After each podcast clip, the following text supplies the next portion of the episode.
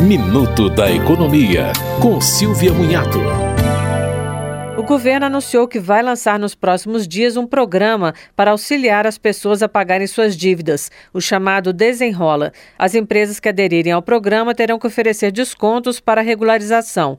O governo vai entrar com um fundo de 10 bilhões de reais para garantir os pagamentos, principalmente para os que ganham até R$ 2.640 mensais. De acordo com o governo, quanto mais desconto as empresas derem, mais chances terão de receber o que emprestaram.